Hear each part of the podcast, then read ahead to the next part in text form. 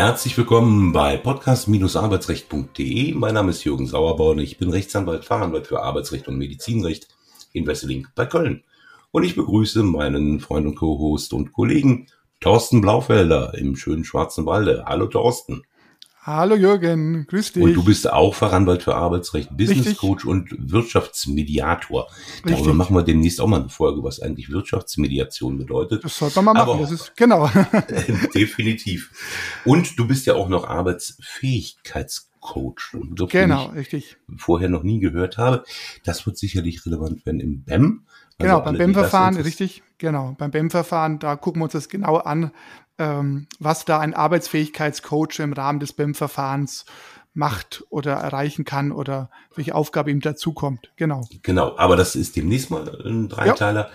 der schon in der Planung ist. Also noch dieses Jahr können alle Hörerinnen und Hörer gespannt sein.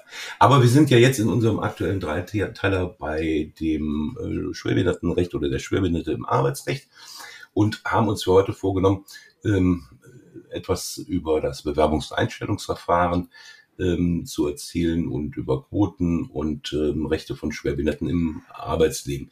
Schwerbehindert nochmal zur Erinnerung ist jeder, der entsprechend einen Grad der Behinderung von 50 erreicht hat.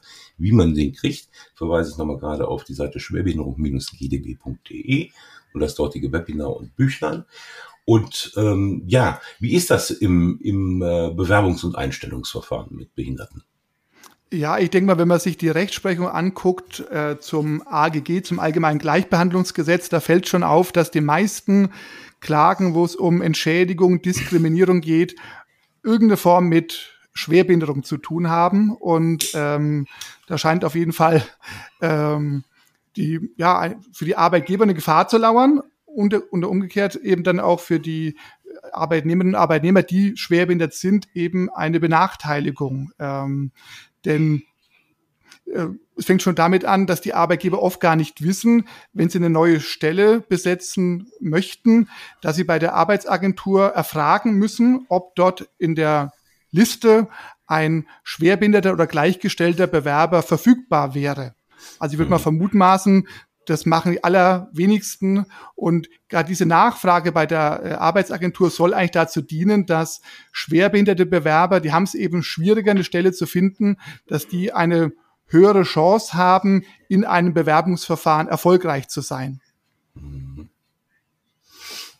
Wie ist da deine Beobachtung, dass das in der Regel gar nicht passiert, ne? Richtig, also selbst ähm, wenn in Unternehmen ein Betriebsrat oder, oder in, im öffentlichen Dienst ein Personalrat gewählt ist, auch da weiß ich aus meiner Erfahrung, dass da viele Personalabteilungen diesen Paragraphen 164 Absatz 1 Sozialgesetzbuch römisch 9 nicht auf dem Schirm haben. Ja, und, und da fängt im Prinzip eigentlich äh, die Diskriminierung von Schwerbehinderten schon an. Ich meine, die Verpflichtungen im Bewerbungsverfahren sind dann im öffentlichen Dienst noch mal größer, weil da besteht sogar eine Verpflichtung zur Einladung zum Vorstellungsgespräch, es sei denn, der Bewerber wäre offensichtlich nicht, äh, also offensichtlich nicht tauglich äh, geeignet. Mhm. Und, und das ist ja eben schon eine ganz hohe Hürde. Also im Prinzip äh, müsste man aus Arbeitgebersicht eigentlich jeden schwerbehinderten Bewerber, der einigermaßen passen könnte, einladen. Aber auch das unterbleibt zum Teil.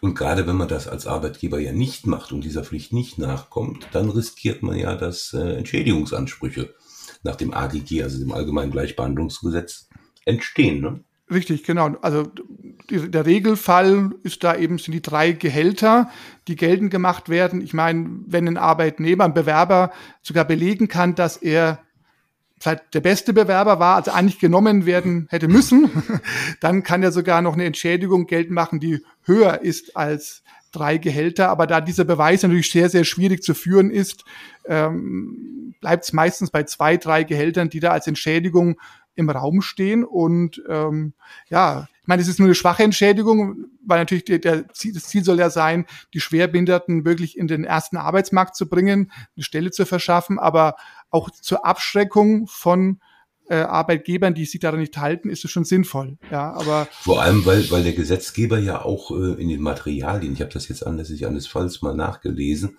ähm, eigentlich auch gesagt hat, ähm, es muss den Abschreckungscharakter erfüllen. Mhm ähm, diese, diese Entschädigung. Und äh, ich glaube, diese zwei, drei Gehälter, die von den Arbeitsgerichten ausgeurteilt werden, sind eigentlich einer gewissen Mutlosigkeit nur geschuldet, ja. ähm, weil durchaus auch sechs oder zwölf Gehälter in Betracht kämen. Ja, so hat sich das der Gesetzgeber zumindest ursprünglich mal gedacht. Genau, es macht halt das Verfahren halt aufwendiger und, und problematischer und wenn dann jemand den sicheren Weg wählen möchte, dann geht es eher in Richtung zwei, drei Gehälter, aber durchaus, also ähm, wenn ich die besten Chancen gehabt hätte, die Stelle zu bekommen, weil ich die höchste Berufserfahrung habe, die besten Noten vorweisen konnte, dann kann ein Arbeitgeber vielleicht sogar froh sein, wenn er nur drei Gehälter bezahlen muss als mhm. Entschädigung. Ja. Aber wenn man so die Entscheidungen liest, dann geht es meistens um diese bis zu drei Gehälter. Ja. Ich frage mich manchmal, ob das manche Arbeitgeber, zumindest die größeren, nicht auch direkt schon mit einpreisen. Ja, ich glaube, es gibt solche und solche. Es gibt, glaube ich, auch viele Arbeitgeber, ja. die diskriminieren, aber sind vielleicht eher geschickt im äh, Kaschieren. Im Kaschieren und ähm, bei manchen Entscheidungen hat man so das Gefühl, ja, die, die es da erwischt hat, die sind kleinere Betriebe ohne Personal- oder Rechtsabteilung, ja. die da so ein bisschen reinstolpern. Also ja. da muss auch nicht immer eine, eine zielgerichtete Diskriminierungsabsicht dahinter liegen. Also auch manchmal ist es einfach nur ein bisschen Unerfahrenheit. Aber ja. es, äh, aber da kann ich eigentlich nicht, nicht, nicht rausreden. Ich kann nicht sagen, oh, wir sind eine kleine Firma, wusste ich gar nicht, ähm, hätte ich anders machen sollen. Das hilft nichts. Also man muss da keine Absicht haben. Das wird gar nicht äh, vorausgesetzt, Un ja. Unwissenheit schützt vor Strafe nicht, wie man so ja, schön sagt. Das ne? stimmt hier, ja, genau. Aber deshalb darf ja auch der Bewerber lügen, wenn er ja. gefragt wird ähm, nach der nach dem Vorliegen einer Behinderung. Richtig. Also wohlgemerkt eine Behinderung und nicht äh, erst eine Schwerbehinderung, also auch alles, was darunter liegt. Ähm, da darf er entsprechend lügen. Ne?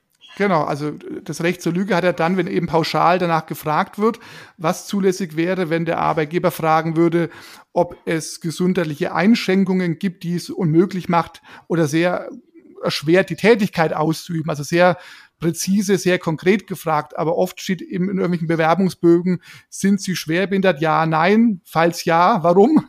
oder wie ja. stark? Also so plump. So ähnlich wie bei Schwanger. Ne? Sind sie schwanger oder? Genau. Und auch da, nein, warum nicht? Oder? Genau. Und da dürfte ja die, die Schwangere auch lügen. Und hier gibt's eben das Recht zur Lüge, weil wenn da jetzt ein Bewerber herumdrucksen würde oder gar nichts sagen würde, das würde ja die Frage quasi auch beantworten, indirekt. Und deshalb gibt's da im Bewerbungsverfahren äh, das Recht zur Lüge. Mhm. Ja, der Punkt, wo ich häufiger mal gefragt werde, ist ja der, ähm, wann teile ich denn meinem Arbeitgeber mit, dass ich behindert bin? Also standardmäßig würde ich immer sagen, nach sechs Monaten. Ne? Richtig, dann, genau.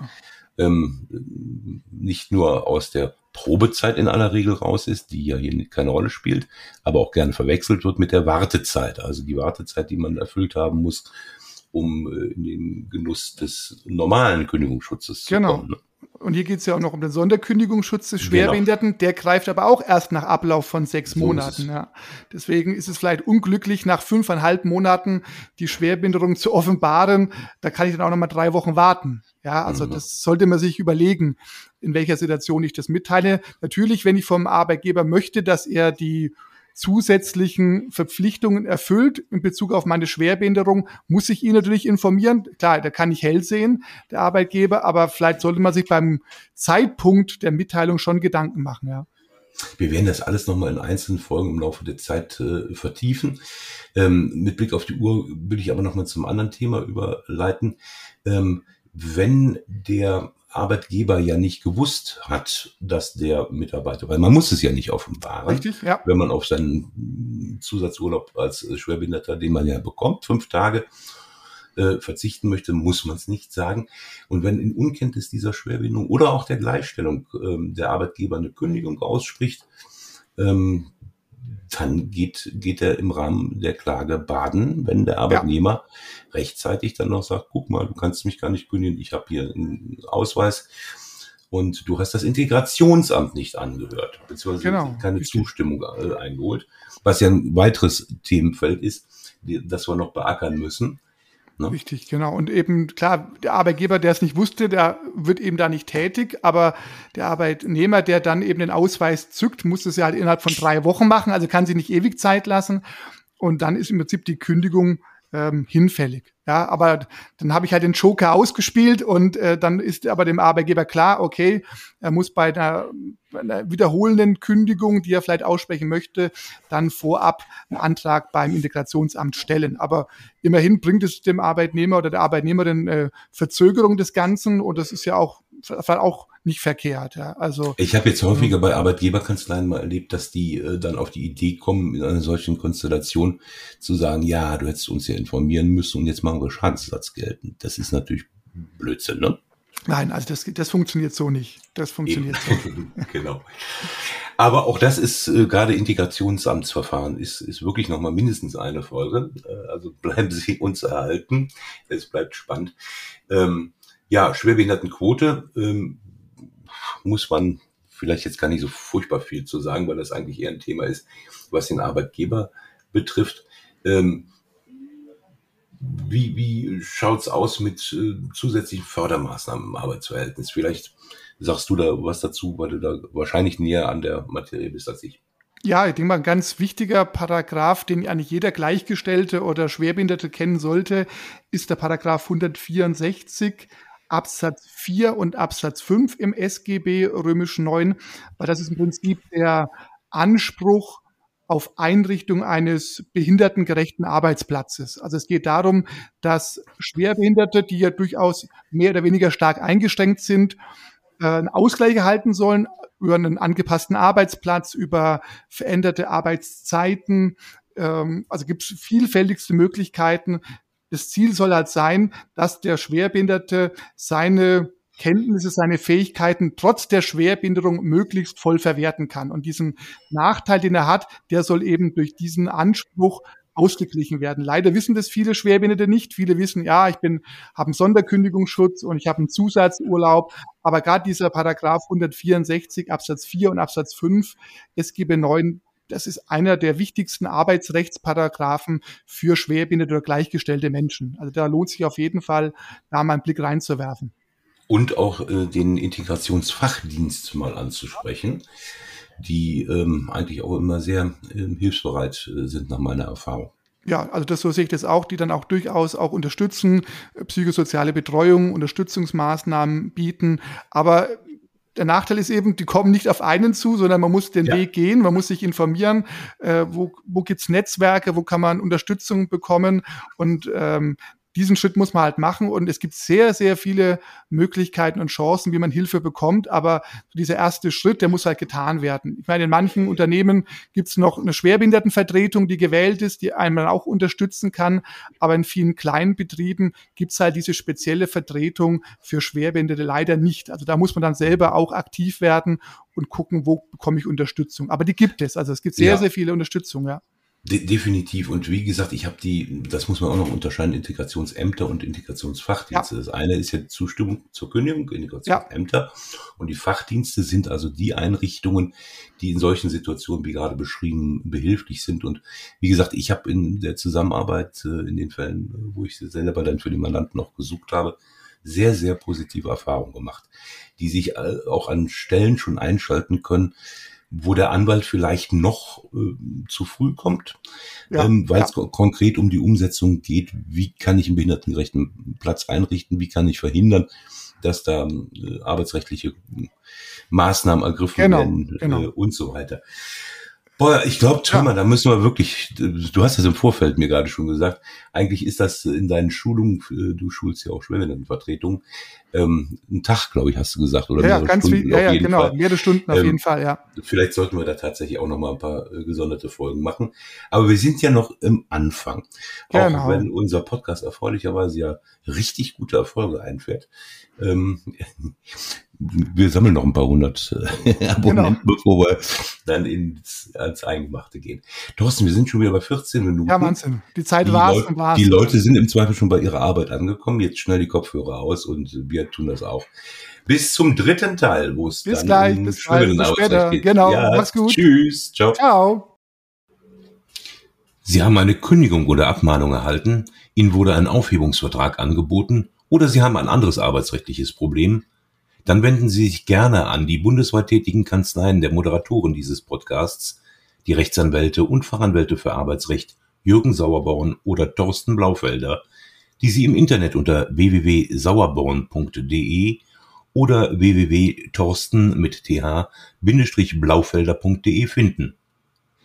Haben Sie Anregungen, Lob oder Kritik zu dieser Folge des Podcasts, dann schreiben Sie uns eine Mail an redaktion@podcast-arbeitsrecht.de. Wenn Ihnen dieser Podcast gefällt, dann abonnieren Sie uns über die bekannten Podcast-Plattformen und bewerten Sie uns. Wir wünschen Ihnen einen angenehmen Arbeitstag.